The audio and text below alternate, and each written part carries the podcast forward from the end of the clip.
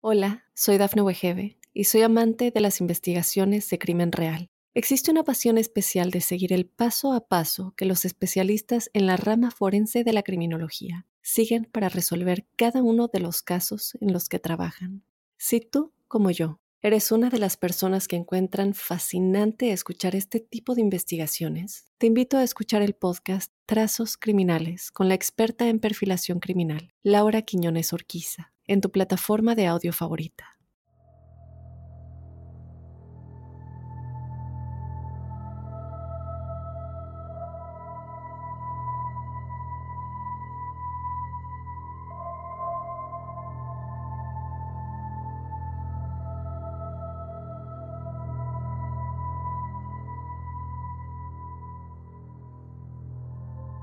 Hola crípticos, bienvenidos a otro episodio de Testimoniales Crípticos. Mi nombre es Dafne Wegebe. Hoy tenemos un audio muy interesante y también algunas historias escritas. Yo te quiero recordar que este episodio de testimoniales es el episodio correspondiente al de este lunes en el que tuvimos a Jorge Luis Zuxdorf, en el que estuvimos hablando todo acerca de la cueva de los tallos y un poquito más. No te lo pierdas, Jorge Luis Zuxdorf, que es un especialista en estos temas. Él es el productor ejecutivo de Inexplicable Latinoamérica con Humberto Zurita, que sale desde luego en History Channel en toda Latinoamérica. Y también es el productor y conductor del podcast La Huella OVNI. Así que te invito a escuchar nuestra conversación, esta plática súper interesante y todo lo que él tiene que decirnos con respecto a la cueva de los tallos. Yo te recuerdo que tú puedes mandar tu testimonial a códicecríptico.gmail.com si tú quieres ser parte de este episodio, si tienes alguna experiencia paranormal o sobrenatural, sobre todo ahora que es octubre, que Día de Muertos y Halloween está tan cerca a la vuelta de la esquina, espero que ya lo estés viviendo al igual que yo. Desde luego yo, por lo menos en mi departamento, ya tengo todas mis decoraciones de Halloween de Día de Muertos de otoño. Y también ya empezaron los maratones de películas de terror empezando a las 10 de la noche. Así que bueno, espero estés acompañándome desde tu hogar. Y en este episodio, como siempre, ponte cómodo donde quiera que estés escuchando. Apaga la luz, yo te invito a que en este mes en especial apagues la luz, prendas una vela y escuches el podcast.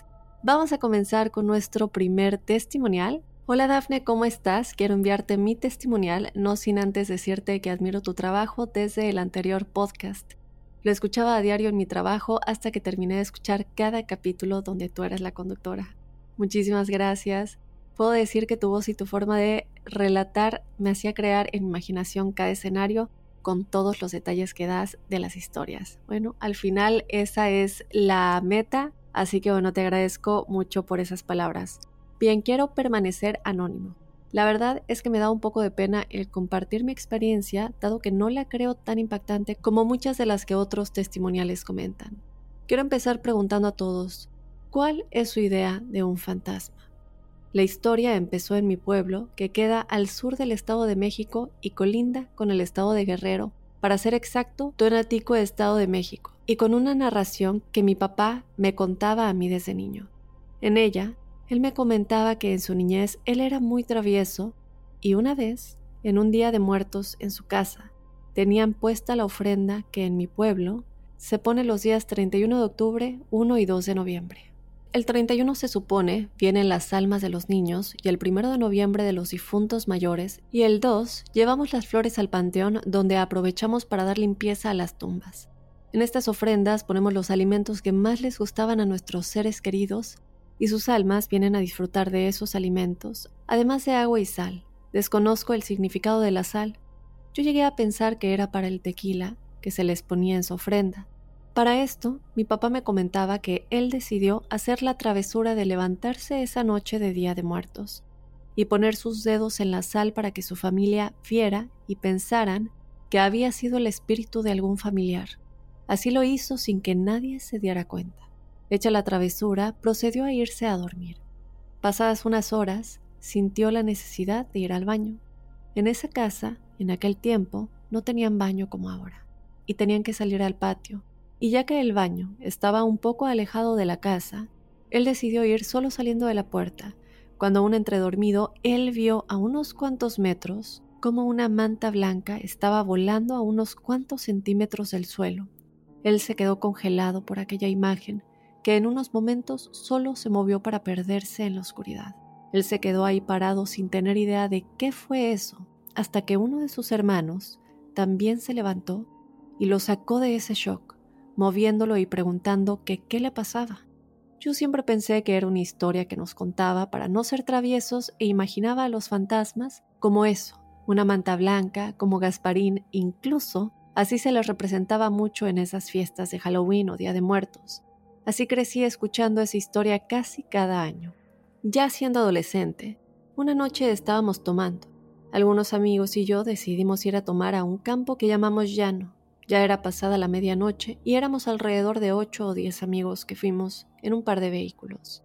El lugar eran campos de maíz, y justo nos estacionamos en medio de dos parcelas quedando una carretera angosta y larga de terracería que esa noche estaba muy bien iluminada por la luz de la luna llena. Después de un rato y varias pláticas de todos con algunas cervezas encima, cuando todos estábamos hablando, nos quedamos callados sin saber por qué, y como si algo nos hubiera hablado.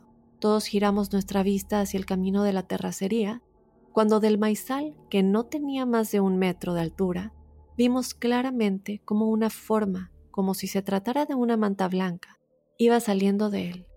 La figura que vimos parecía brillar por la luz de la luna que se reflejaba en ella. Todos en silencio, vimos cómo esa manta blanca, que estaba a unos 20 metros de nosotros, salió al camino y en un momento se quedó detenida justo a la mitad, como si estuviera viéndonos.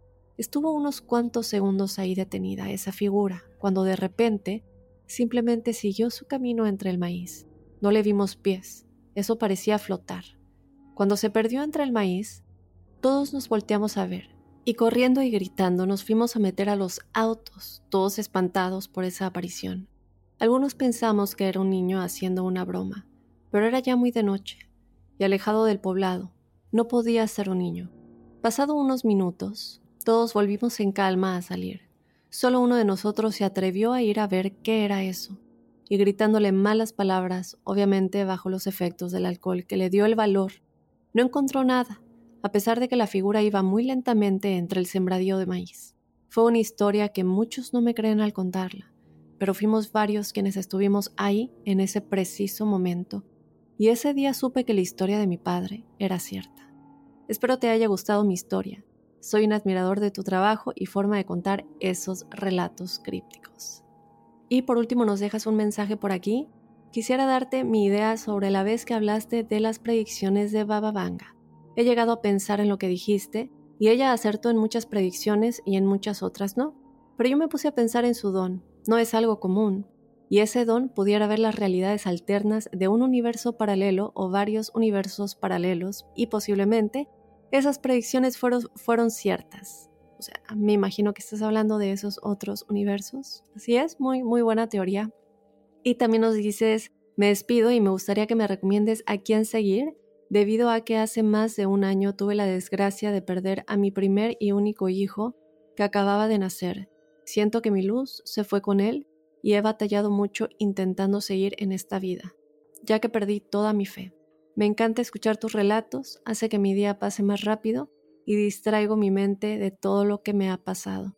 Incluso he llegado a creer que me pudieran haber hecho algún mal, pues la verdad es que nada positivo me ha pasado desde hace ya bastante tiempo. Vivo mi día solo esperando que termine y necesito volver a creer en algo. Sin más me despido esperando te encuentres bien, te mando un saludo desde el estado de Illinois. Tengo algunas otras historias que mi papá me contó. Espero pueda escribírtelas en algún momento y te dejo el link de una leyenda narrada por el cronista de mi pueblo. Muchísimas gracias por el link, muchísimas gracias por todo lo que comentas, Anónimo, y muchísimas gracias por abrirte a contarnos pues tu experiencia, ¿no? Al perder a tu hijo.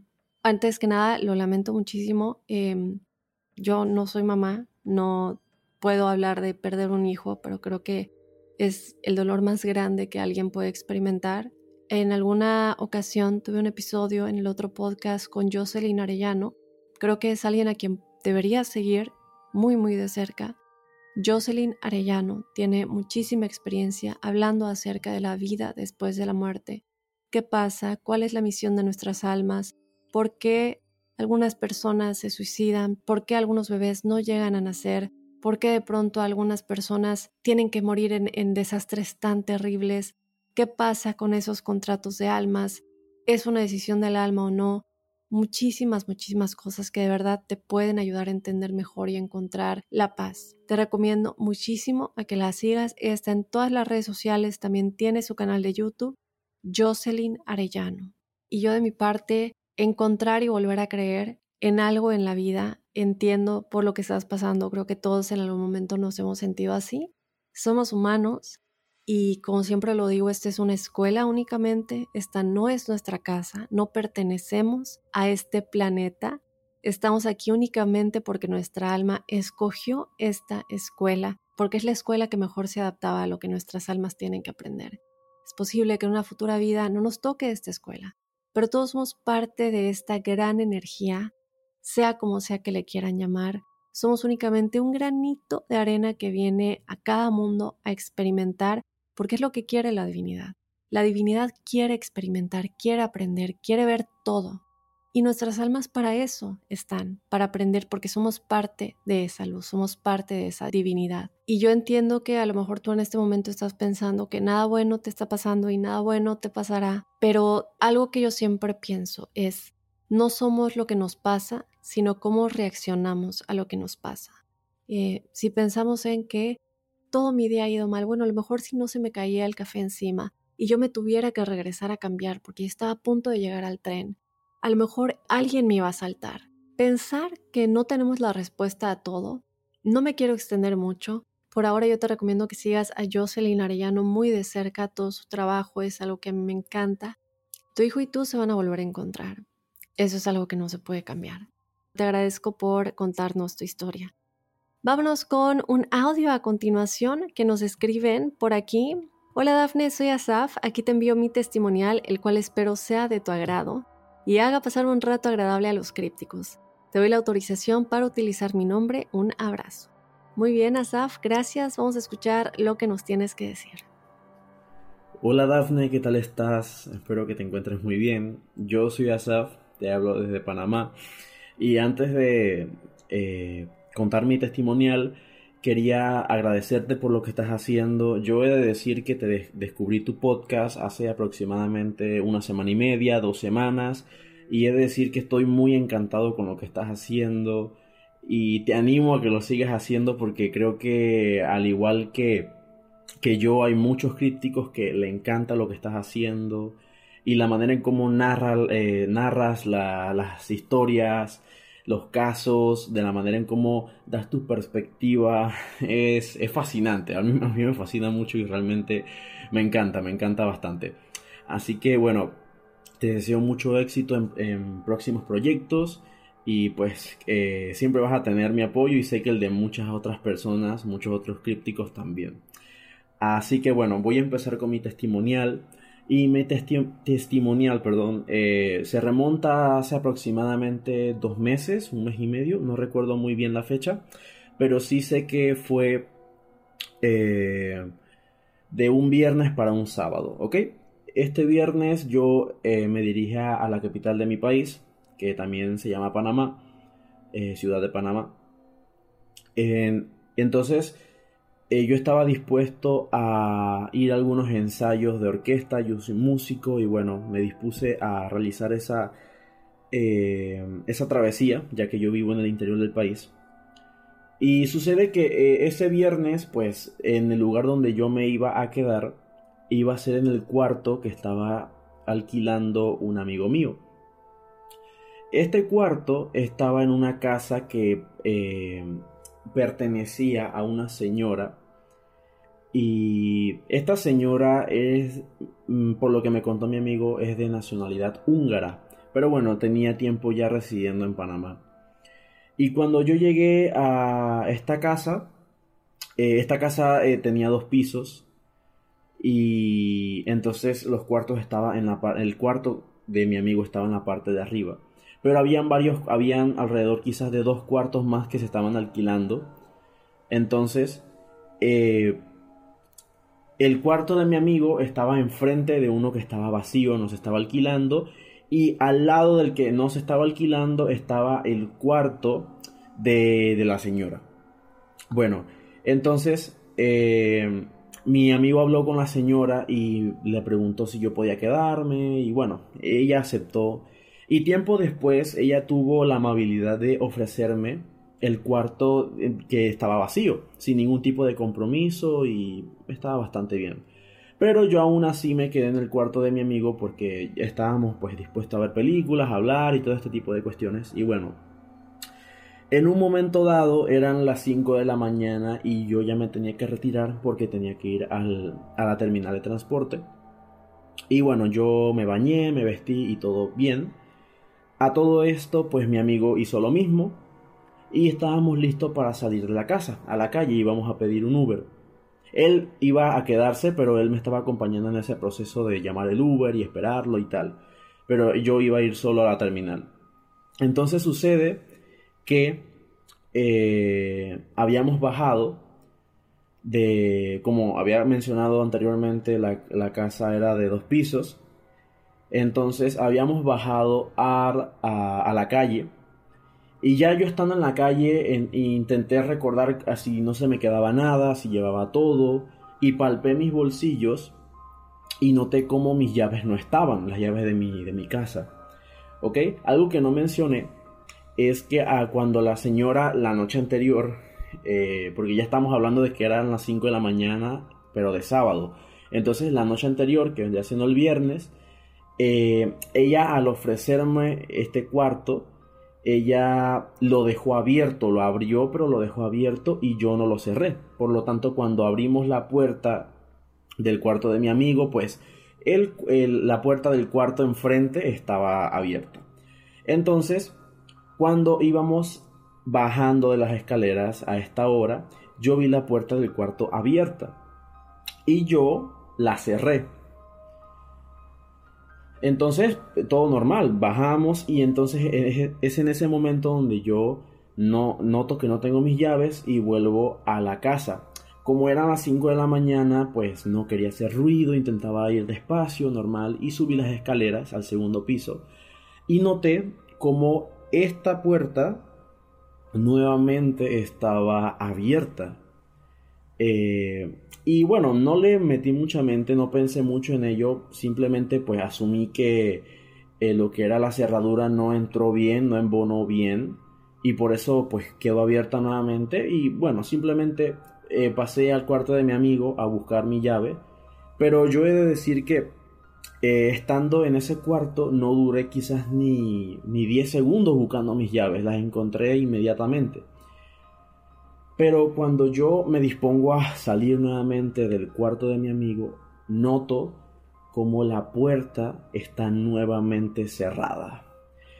Y esto más que asustarme, me dejó pensando, me dejó confundido, ¿no? Me dejó confundido, como en un momento estaba de par en par abierta y como en otro momento vuelve a estar cerrada y yo no escuché cuando se cerró.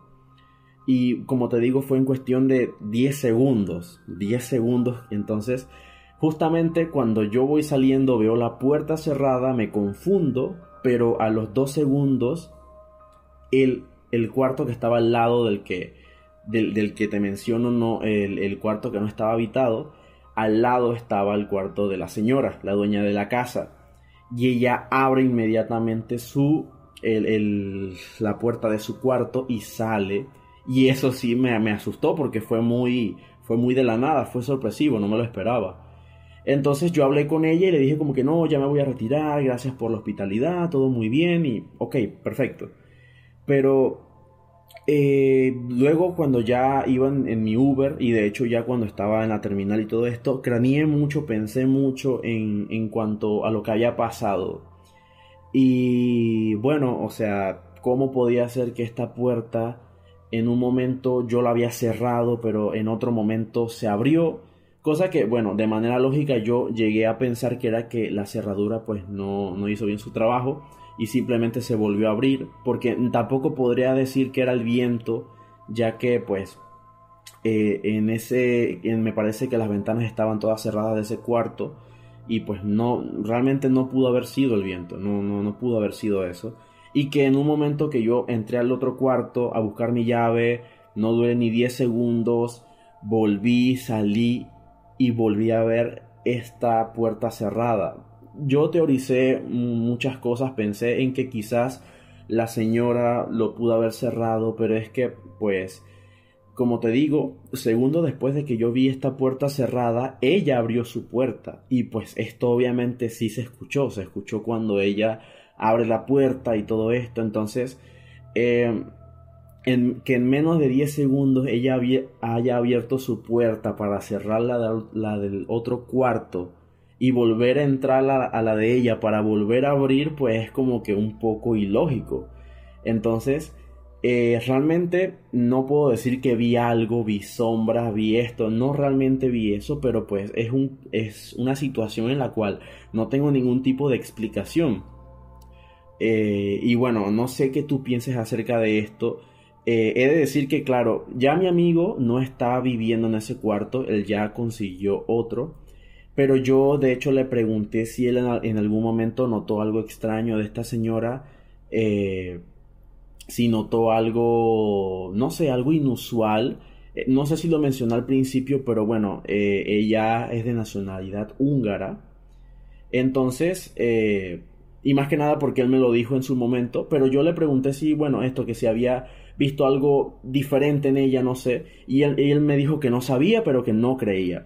Pero entonces, pues, eh, esta es el testimonial. No sé qué tú tengas que decirme acerca de esto que te cuento. Si has, vivido, has vivido algo similar, conoces a alguien que pues, también pasó lo mismo, es algún tipo de energía, si pudo haber sido un fantasma.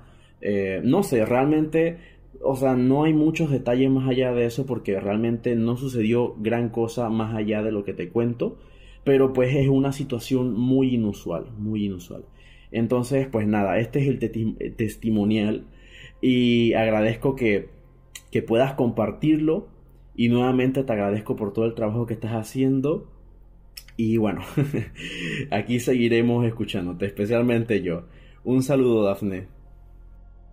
Bueno, antes que nada te quiero agradecer muchísimo por todo lo que dices. Me alegra mucho que eh, así sea, ¿no? Que llegue esa, esa buena vibra a través de los relatos que, bueno, Sabemos que este es un podcast de misterios y de cosas que a veces no son tan bonitas, pero si hay algo que me llena de verdad, el hacer el trabajo que hago y, aún más el, amor por los misterios y la pasión por lo desconocido, es el hecho de simplemente compartir cosas que están sucediendo y tener esta plática, ¿cierto? Aprender cada día más de todos estos misterios de los cuales estamos rodeados. Y bueno, con respecto a tu historia, antes que nada un abrazo muy grande hasta Panamá. Qué curioso lo que me dices. Desde luego digo, no podemos saber qué es lo que estaba sucediendo, no, no puedo eh, decirte específicamente qué era, pero lo que sí te puedo decir que me llamó mucho la atención de la historia y que es un detalle que a lo mejor pasó desapercibido, es el hecho de que la señora te ofreció ese cuarto sin ningún compromiso. Recuerdo que dijiste una parte, bueno, yo me quedé en el cuarto de mi amigo porque él se estaba quedando ahí y yo fui por, por por unos días, no dices exactamente por cuánto tiempo te quedaste ahí, eh, pero bueno, tienes este, este compromiso porque eres músico y te quedas en el cuarto de tu amigo. Me imagino que fue un tiempo considerable para que la señora pues te, te, te ofreciera que te quedaras en el cuarto, en lo que estuvieras ahí sin tener que pagarle nada. A mí eso me llamó un poco la atención porque es casualmente el cuarto en el que sucedió esto.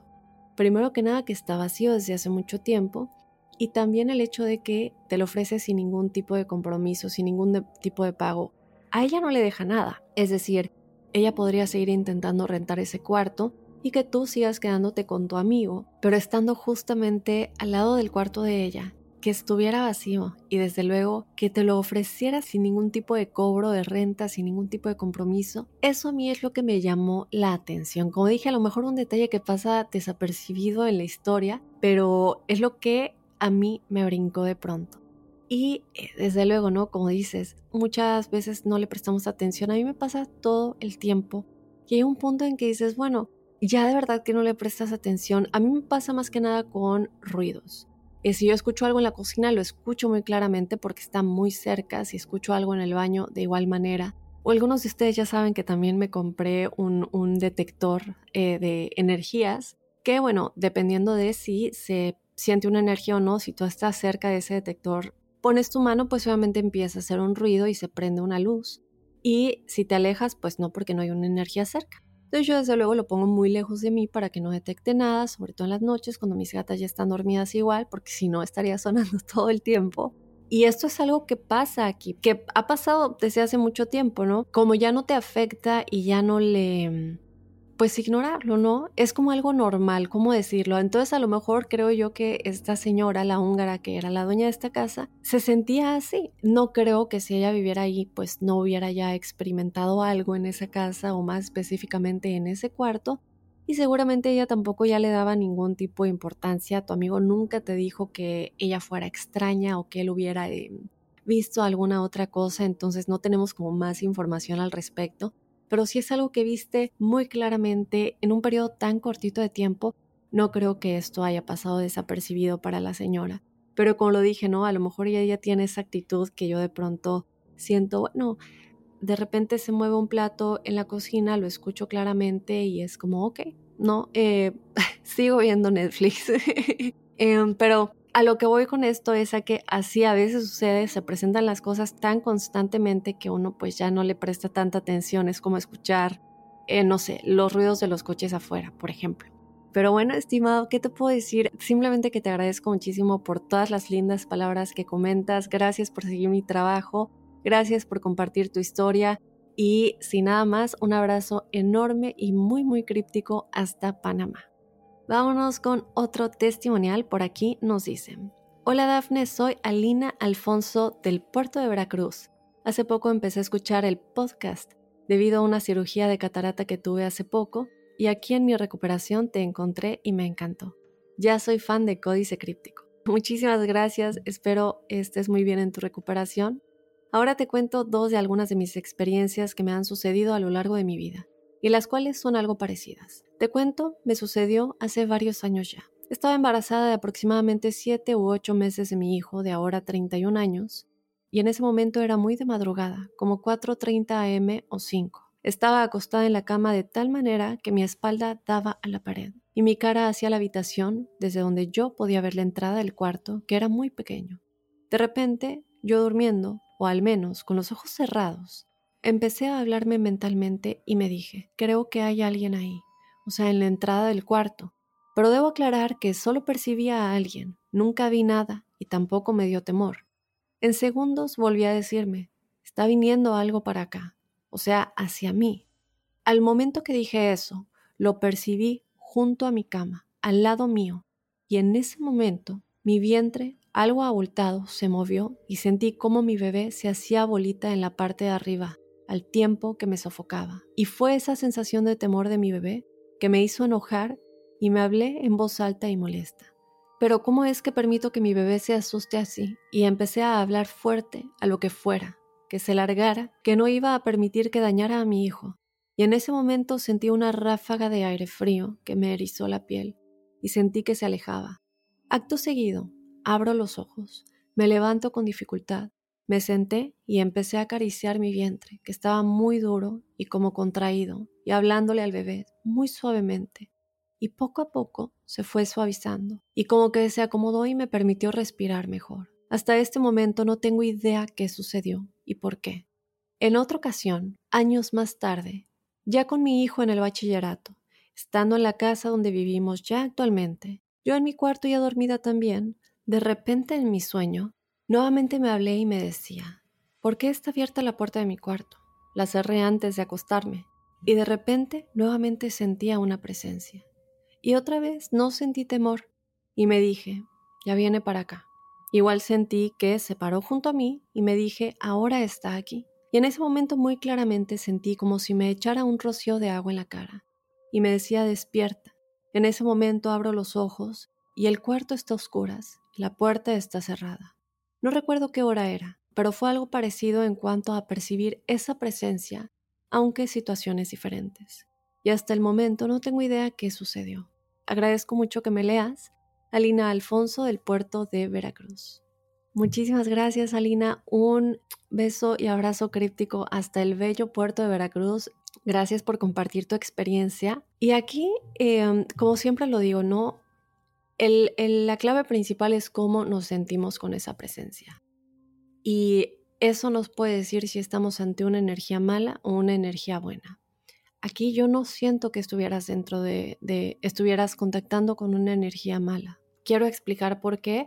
Porque desde luego hay una parte de tu historia en donde tú nos dices muy claramente de que tu bebé tenía como miedo y sientes como se hacía bolita en la parte de arriba de tu vientre y bueno, te enojaste, ¿no? Dices, fue esa sensación de temor de mi bebé que me hizo enojar. Y ya dije en voz alta y molesta, ¿cómo es que permito que mi bebé se asuste? Pero también dices que después de ese momento sientes una ráfaga de viento eh, como de aire frío y sientes que esa presencia se aleja. Por otro lado, la segunda ocasión que sientes esto, sientes como un rocío de agua en tu cara.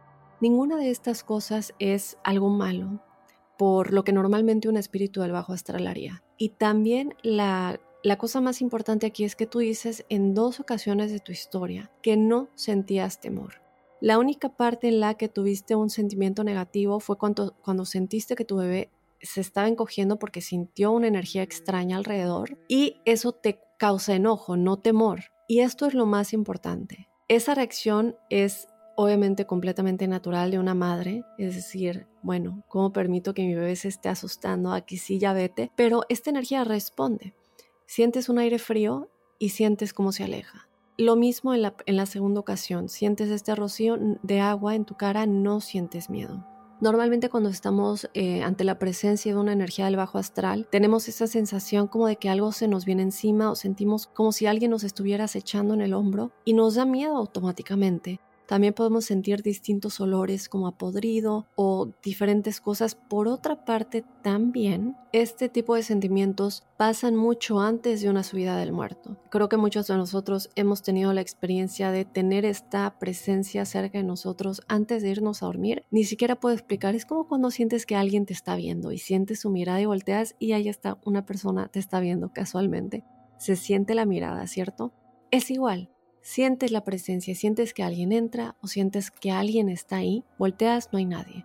Exactamente lo mismo. Pero sí hay una diferencia en cómo nos hace sentir esa energía, esa presencia. Pero no cambia el cómo nos hace sentir. No cambia el hecho de que tengamos la capacidad de entender si es una energía baja o alta. Eso es inevitable. Todos somos energía y todo es energía. Y entre energía hay comunicación, que se repele o que se atrae, pero se siente. Y yo nunca tengo este tipo de mm, impresión en tu relato, más que la única vez que dices que, eh, bueno, lo de tu bebé, ¿no? Pero nunca sentiste temor, simplemente es como que, ok, te hablabas a ti misma, sientes que se para junto a tu cama, te dices, bueno, está aquí. A lo mejor es alguien que simplemente te está acompañando, puede ser una presencia que está contigo cuidándote en algunos momentos, y a lo mejor si lo sigues sintiendo, yo creo que cuando pasan este tipo de cosas, cuando no sentimos que es una energía mala, una energía del bajo astral, una energía negativa, y sentimos que, bueno, a lo mejor es alguien que nos está acompañando, es decirle, ¿hay algo que me quieras decir? Muéstrame una señal, muéstrame una mariposa, muéstrame determinado número, lo que sea. Si hay algo que me quieres comunicar, enséñame esto y de ahí podemos seguirnos comunicando, ¿no? Porque obviamente, digo, no podemos hablar con estas energías, pero si tú sientes que estas energías continúan, lo que yo encuentro ayuda mucho es decirles, ok, muestra, así como cuando hablamos con eh, nuestros guías espirituales, si sentimos que una energía constantemente está cerca de nosotros, lo mejor es pedirles que nos den una señal para tratar de entender qué es lo que buscan, qué es lo que quieren. Y la única manera de hacer esto es con señales, pedirles que nos muestren algo que de ahí nos pueda ayudar a seguir moviendo esa comunicación y al final entender si hay algo que podamos hacer por ellos o si simplemente nos toca aceptar que son nuestros compañeros en esta dimensión. Alina, de nueva cuenta, muchas gracias, yo te agradezco por habernos contado tu historia. Y bueno, de esta manera ya vamos a llegar al final de los testimoniales crípticos de esta semana. Yo te recuerdo que tú puedes ser parte de este episodio, sobre todo ahora en octubre. Te invito a que nos mandes tu historia paranormal o sobrenatural a códicecríptico.gmail.com. Yo me quedo en espera de tu historia, como siempre ya sabes que lo puedes hacer de manera escrita o en forma de audio si lo quieres contar de tu propia voz.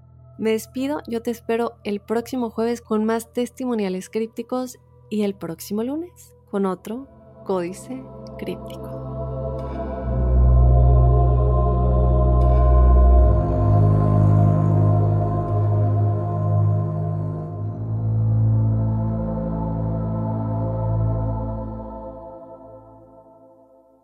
Hola, soy Dafne Wegebe y soy amante de las investigaciones de crimen real. Existe una pasión especial de seguir el paso a paso que los especialistas en la rama forense de la criminología siguen para resolver cada uno de los casos en los que trabajan.